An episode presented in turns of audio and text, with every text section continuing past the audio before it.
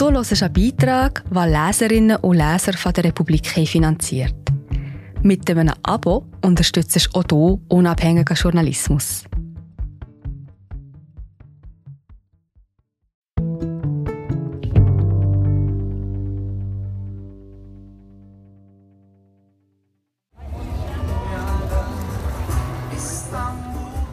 Auf der Halbinsel Bodrum weiß man sich von der türkischen Realität gut abzugrenzen. Egal, wie sehr sie einen einholt. Die Riviere der Eskapisten von Solmaz Korsand. Das gute Leben ist möglich, überall und jederzeit, selbst in der Hölle. Man muss nur wissen, wie man sich in dieser Hölle einrichtet. Baha Buluc zeigt wie. Sie sitzt in der Strandbar ihres Bruders, im Churchill, und bestellt einen türkischen Kaffee. Um sie herum wuseln die Kellner, servieren Sushi und Burger. Es ist eine angesagte Bar, eine der edleren an der Küste der Altstadt in Bodrum. Buluc, kurze graue Haare, wache Augen, verschmitztes Lächeln, schaut verschwörerisch. Als sie ihren Kaffee ausgetrunken hat, teilt die 56-jährige Übersetzerin das Geheimnis ihrer Landsleute, was sie hier im äußersten Südwesten der Türkei tun, um sich mit der Hölle aus Istanbul, Ankara und Diyarbakir zu arrangieren. Buluc steckt die Finger in die Ohren, schließt die Augen und beginnt ganz laut zu singen. La la la la la la la. Dann lacht sie. So sind wir hier drauf, sagt sie. So einfach ist das mit dem guten Leben. Nichts hören, nichts sehen, nichts sagen. In Bodrum, dem Saint-Tropez der Türkei, ist das seit Jahrzehnten die gelebte Praxis.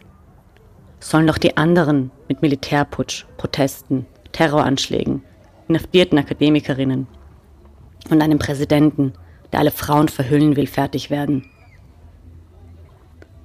Sie in Bodrum stecken die Finger in die Ohren, schlürfen in Hotpants am Meer ihre bunten Cocktails und sorgen sich höchstens darum, wie lange es noch dauert, bis sie es an die Spitze der Strandhierarchie geschafft haben. Eine berechtigte Sorge auf diesem Landstreifen. Für einen Außenstehenden ist die Rangordnung nicht gleich zu erkennen. Er zählt ab, wie viele Sterne die Luxushotels hier haben, wie viele Pools und Spas und versucht so zu unterscheiden, wo die Elite haust und wo der Pöbel. Im Winter leben auf der Halbinsel, die fast so groß ist wie Hamburg, 150.000 Menschen. Im Sommer sind es mit Touristen und Zweithausbesitzerinnen bis zu 1,5 Millionen. Entsprechend ihrem Status haben sie sich über die elf Gemeinden von Bodrum verteilt. Im Norden, in der Gemeinde Yalikavak, sonnt sich die chirurgisch verbesserte Schikaria aus den Großstädten. Im Westen, in Gümüşlük, die bekiffte Bohème. Im Süden, in Gümbert, den Ballermann mit den Schaumpartys, die Billigtouristinnen in Schlauchkleidern. Und im Osten, in der Altstadt, auf dem öffentlichen Strand, wo man noch nicht einmal ein Getränk kaufen muss, um sich mit seinem Handtuch unter einen der Strohschirme zu legen, die Senioren und Einheimischen aus den umliegenden Betrieben. Junge Männer üben sich hier unbeholfen im Kraulen, beruhigt, dass kein Mädchen sie hier wegen ihrer linkischen Versuche verurteilt. Großväter tragen ihre Enkelinnen durchs Meer, um sie so ans Wasser zu gewöhnen. Mütter mit Kopftuch suchen Schutz unter den Schirmen während ihre Teenager-Töchter im Bikini fröhlich planschen. Hier und da liegt in der prallen Sonne ein krebsrotes Touristenpärchen aus England, während um sie herum dicke Frauen Sonnenblumenkerne knacken und noch dickere Männer um die Wette rauchen. Das Prinzip Leben und Leben lassen haben hier alle verinnerlicht. Die Elite wird man auf diesem 200 Meter langen Strandabschnitt der Altstadt nicht antreffen. Sie tummelt sich nicht an irgendwelchen Stränden. Die echte Elite schafft sich ihren persönlichen Strand, wo sie will. Auf ihren Booten.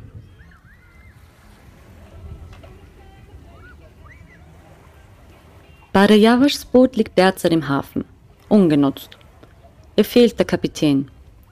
Ihr Mann hat keine Zeit und den Kapitän von seinem Boot will sie sich nicht ausborgen.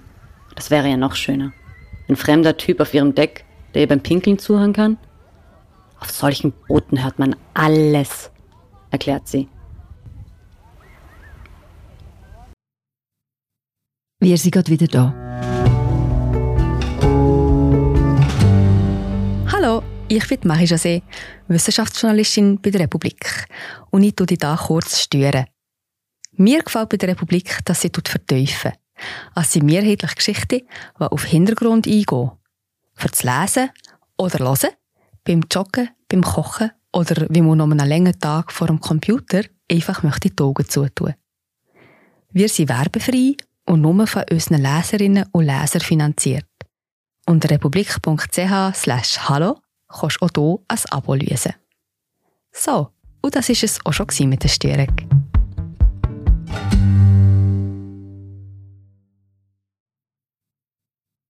Sie zieht an ihrer dünnen Zigarette. Es ist Montagabend und die 34-Jährige sitzt im Catchy, einem Familienlokal in einer Seitenstraße der Altstadt. Ein Teller Oliven, fetter Püree und eine Flasche Weißwein stehen vor ihr. Neben ihr ein leerer Kinderwagen. Ihr Mann trägt ihre sechs Monate alte Tochter gerade um den Block. Bis sich ein Kapitän gefunden hat, bleibt Javasch nichts anderes übrig, als für die anderen zu einem Strand zu gehen. Erst kürzlich sei sie mit ihrer Schwester an einem gewesen, erzählt sie. Wie weit sie ins Wasser habe reinwarten müssen, um ihren Körper ganz zu kühlen. Furchtbar. Einfach nicht dasselbe, wie wenn sie mit ihrem Boot hinausfahre und mitten im Meer ins Wasser hineinspringen könne. Vor zwölf Jahren zogen ihre Eltern aus Istanbul nach Bodrum. Ihr Vater beschäftigt in der Textilbranche, die Mutter passionierte Golferin. Javasch selbst folgte ihnen vor vier Jahren. Nie hätte sie das gedacht. Geboren und aufgewachsen in Istanbul, ist sie ein echtes Großstadtkind. Doch jetzt sagt sie, ich möchte nie wieder zurück. Im Bodrum sei das Leben, dass es wert sei, gelebt zu werden, erzählt sie. Sie hält ihr Glas Wein mit der einen Hand hoch die Zigarette mit der anderen und breitet die Arme aus. In Istanbul hatte sie nur Stress. Als Designerin für Hochzeitskleider arbeitete sie rund um die Uhr. Und wenn sie nicht arbeitete, steckte sie im Stau fest. Und wenn sie nicht im Stau war, war sie freiwillig. In Istanbul könnte ich nicht so herumrennen am Abend, sagt sie und zeigt auf ihr Outfit. Sie trägt einen kurzen Jeansrock und ein ärmelloses weißes T-Shirt das ihre Tattoos auf den Oberarmen zeigt. Ihr Istanbul ist längst im Bodrum, da wo Frauen spät nachts in kurzen Röcken unterwegs sein können. Schwule Paare, unbehelligt, Händchen haltend an der Promenade flanieren und sie als Frau zu jeder Tageszeit in jedem Viertel ein Glas Wein trinken kann, ohne schief angeschaut zu werden. Ihr Istanbul das Säkulare, das Westliche, das Europäische ist hier. Im anderen hat sich in den 17 Jahren, in denen Präsident Recep Tayyip Erdogans religiöse Aufschwungs- und Gerechtigkeitspartei die AKP an der Macht ist, das hinterwäldlerische Anatolien breit gemacht. Javasch spricht sich in Rage, wenn sie an die frommen und ungebildeten Anhänger Erdogans denkt, dem blind folgen würden anstatt dem wahren politischen Genie des Landes, Staatsgründer Mustafa Kemal Atatürk, zu huldigen. Sie schüttelt angewidert den Kopf. Vor sechs Jahren hat Javasch gegen Erdogans Regierung demonstriert. Damals, als Tausende in Istanbul gegen die Bebauung des Gezi-Parks auf die Straße gingen. Sie erinnert sich noch gut an die Tränengasgranaten, die sich vor ihren Füßen gedreht haben. Mit ihren Händen macht sie die Drehbewegungen nach. Den Moment wird sie nie vergessen, als sie keine Luft mehr bekam und ihre Schwester fast ohnmächtig wurde.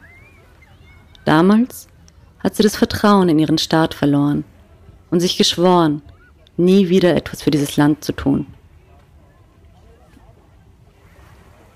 Wir haben es geschafft, ruft ihr eine Frau im weißen Leinenkleid mit feuerroten Haaren und gemachter Nase im Vorbeigehen zu. Sie hebt die Faust und lächelt. Badajawasch erwidert ihren Gruß. Ja, wir haben es geschafft, sagt sie und grinst. Die Rede ist von Istanbul. Es ist der Tag nach der wiederholten Bürgermeisterwahl. Ekrem Imamoglu, der Kandidat der Mitte-Links-Opposition der Republikanischen Volkspartei CHP, wurde zum Oberbürgermeister der 15 Millionen Einwohnermetropole gewählt. Barajawasch kann es gar nicht fassen. Einer der Iren hat gewonnen. Und dieses Mal ist es amtlich. Schon im März konnte sich Imamoglu mit 14.000 Stimmen Vorsprung gegen den AKP-Mann Binali Yildirim durchsetzen. Erdogans Regierung erkannte das Resultat nicht an und zwang die Wahlbehörde, das Ergebnis wegen Unregelmäßigkeiten zu annullieren. Imamoglu musste sich am 23. Juni erneut stellen. Er gewann wieder, dieses Mal mit 778.000 Stimmen Vorsprung. Ein Erdrutschsieg und ein klares Signal an den Präsidenten. Erdogan, dessen politische Laufbahn in Istanbul ihren Anfang genommen hatte, gratulierte Imamoglu noch in derselben Nacht. Mit Istanbul, Ankara und Izmir sind nun die drei größten Metropolen des Landes in der Hand der Opposition. Erdogan-Gegner sprechen bereits von einer Wende in der Türkei. Nach so vielen Jahren ist die bei Wahlen ewig siegreiche AKP endlich gescheitert. Der Sultan angeschlagen, seine Tage gezählt. Sie sehen Imamoglu, den frommen, versöhnlichen Muslim, der gerne mal aus dem Koran zitiert, bereits als ihren nächsten Präsidenten. Auf Bodrums Straßen teilt man diese Prognosen vollmundig. Außer in einer. In der Karsimal Hallisi. Hier Unmittelbar hinter der Burg St. Peter, dem Wahrzeichen von Bodrum, befindet sich die Regionalverwaltung der Halbinsel. Im ersten Stock des weißen Bürogebäudes sitzt Ahmed Ares. Seit April ist der 49-jährige Bürgermeister. Davor war es zehn Jahre lang sein Cousin, Mehmet Kocadon, der reichste Mann von Bodrum, sagt man. In Bodrum mögen sie reiche Bürgermeister, heißt es. Denn reiche Bürgermeister würden nicht stillen. Freundlich empfängt Aras Mitarbeiterstab den ausländischen Besuch. Im Forum seines Büros warten knapp ein Dutzend Leute, um mit dem Chef zu sprechen. Fünf Minuten habe er Zeit. Danach müsse er zu einem Begräbnis, lässt der Sekretär wissen. Also bitte schnell, mahnt er. Ahmed Aras selbst wirkt entspannt. Er gibt eine kurze Einführung in die breite Souvenireinrichter an der Wand. Jedes Mitbringsel repräsentiere ein Stück Bodrum. Etwa die braunen Miniatursandalen, ein Modell der demolierten St. Nikolaskirche, die Figur eines Schwammtauchers oder ein kleines Stoffkamel. Wobei, das sei eher ein Geschenk gewesen. Kamele hätten nicht viel mit Bodrum zu tun, seien sie doch ein klares Symbol des Nahen Ostens. Davon sei Bodrum meilenweit entfernt. Wir sind europäisch, sagt Aras. Darauf legt er Wert, weiß er doch, welches Image 17 Jahre AKP-Regierung im Ausland verursacht haben. Bodrum, eine CHP-Hochburg, regiert von nationalistischen Sozialdemokraten, ist von Erdogans geistigem Umbau im Land verschont geblieben. Zum Großteil. Einige Beobachter meinen zu erkennen, dass sich die Zahl der Moscheen auf der Halbinsel vervielfacht habe. Ebenso rufe seit ein paar Jahren der Muezzin eine Spur lauter zum Gebet. So laut, dass er mit dem Bassgewummer der Clubs mithalten könne. Ihm sei das nicht aufgefallen, sagt Aras. Das Einzige, was ihm Kopfzerbrechen bereitet, sind die Preise für Alkohol, die unter der AKP-Regierung in die Höhe geschnellt sind. Für das hedonistische Bodrum ist das schon problematisch. Generell funktioniere die Zusammenarbeit mit Ankara recht gut. Keine Probleme, betont Aras. Ob die Wahl in Istanbul das Ende der Ära Erdogan einläute? Aras gibt sich bedeckt. Er will nichts prognostizieren. Er freut sich lediglich für seinen Freund Ekrem, den er noch anrufen müsse, um ihn zu gratulieren. In seinem Wahlkampf hat auch Bodrum mitgemischt. dezent von der Seitenlinie aus. Via Twitter wollte man die Wähler in Istanbul mobilisieren. Da der zweite Wahltermin mitten in die langen Sommerferien fiel, hat Aras Presseteam auf Twitter verkündet, doch bitte an diesem Wochenende in Istanbul zu bleiben, da sich auf der Halbinsel exakt für diesen Zeitpunkt ein Schneesturm ankündige. Wir haben ihnen nur nahegelegt, zu Hause zu bleiben. Nicht, wenn sie wählen sollen, stellt die Pressesprecherin richtig. In Zeiten, in denen jeder falsche Buchstabe als Volksverhetzung und Terrorpropaganda ausgelegt werden kann, sind Nuancen wichtig. Egal, wie weit weg man vom Schuss ist. Bloß niemanden auf dem Schlips treten, lautet die Devise. Selbst im Boot rum. Da hält man es ganz mit dem Kollegen aus Istanbul. Imamoglu hat sich im Wahlkampf mit Angriffen auf seine politischen Gegner zurückgehalten. Mit der schmutzigen Seite des Politbetriebs wollte er nichts zu tun haben. Arras macht es ähnlich. Am Ende des Gesprächs geht er sogar eine Spur weiter als sein Parteifreund und distanziert sich völlig. Ich bin kein Politiker. Ich bin nur der Bürgermeister für alle hier, sagt er zum Abschied. Dann muss er selbst lachen. In der Gemeinde Gümüşlük im äußersten Westen von Bodrum ist man nicht so vorsichtig. Zumindest nicht in der Männerrunde von Akif Kurtuluc. Acht Männer sind dabei, die sich einmal die Woche zum Politisieren treffen. Eine illustre Runde von Architekten, Restaurantbesitzern und Journalisten. Wichtig sei man. So wichtig, dass vor jeder Wahl die jeweiligen Kandidaten auf einen Raki oder mehr vorbeischauten, um zu erfahren, wo der Schuh bei den wichtigen Männern drückt.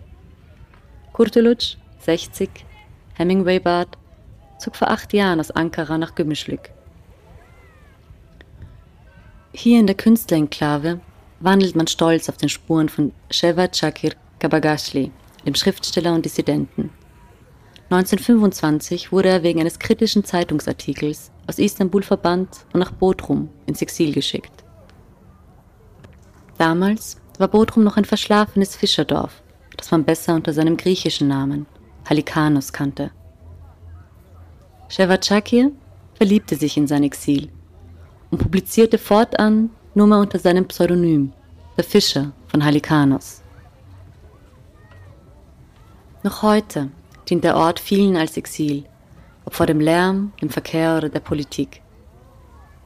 Früher hat Akif Kurtuluc in Ankara als Anwalt gearbeitet, spezialisiert auf Arbeitnehmerrechte.